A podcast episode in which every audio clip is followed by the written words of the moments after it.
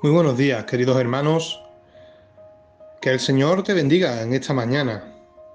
Quisiera dejarte con, un pequeño mensaje. Un versículo que viene en el libro de Efesios, en el capítulo 2, concretamente el versículo 14. Y dice así la palabra. Porque Él es nuestra paz, que de ambos pueblos hizo uno, derribando la pared intermedia de separación ¿Y cuántas veces vemos que, por nuestras circunstancias, nuestro estilo de vida, nuestra forma de vivir, vienen circunstancias a nuestra vida que, que lo primero que hacemos es perder la paz? Y es porque no estamos llenos de la presencia de Dios. Cuando Dios entra en una vida, Dios trae estabilidad a esa vida. Esa vida deja de tener tantos altibajos porque Dios ya está obrando, porque Dios ya pelea la, batalla que el ser humano no es capaz de, de librar. Dice que de ambos pueblos hizo uno.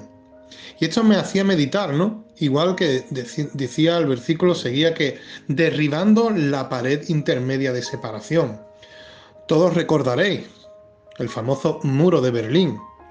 Aquel muro que fue construido aquel muro que, separó una nación por completo, habiendo familias a un lado, al otro, habiendo amistades que se rompieron por unos pensamientos u otros.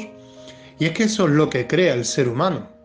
El ser humano, nada más que compensar, con actuar, cada vez se aleja más de la presencia de Dios. Como te he dicho antes, Dios cuando entra en una vida trae estabilidad, pero sobre todo cuando verdaderamente una, una vida es tocada por Dios, esa vida cambia por completo. Esa vida deja de actuar como actuaba antes, como se actuaba en la carne.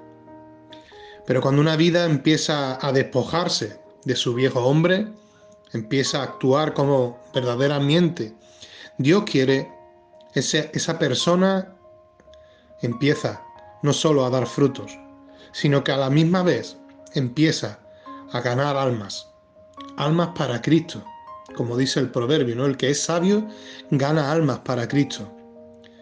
Así que en esta mañana me gustaría dejarte que medites con lo que piensas, con lo que actúas, si eso verdaderamente le agrada a Dios, si eso verdaderamente es algo que proviene de Dios, porque solamente con nuestros pensamientos y con nuestras actitudes vamos creando muros, vamos creando paredes que nos pueden separar totalmente de lo que Dios quiere para nuestra vida.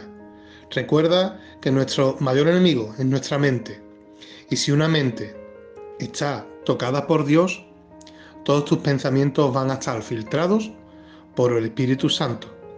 Así que derriba toda pared, derriba todo muro que pueda venir a tu mente y deja que Dios sobre en tu vida.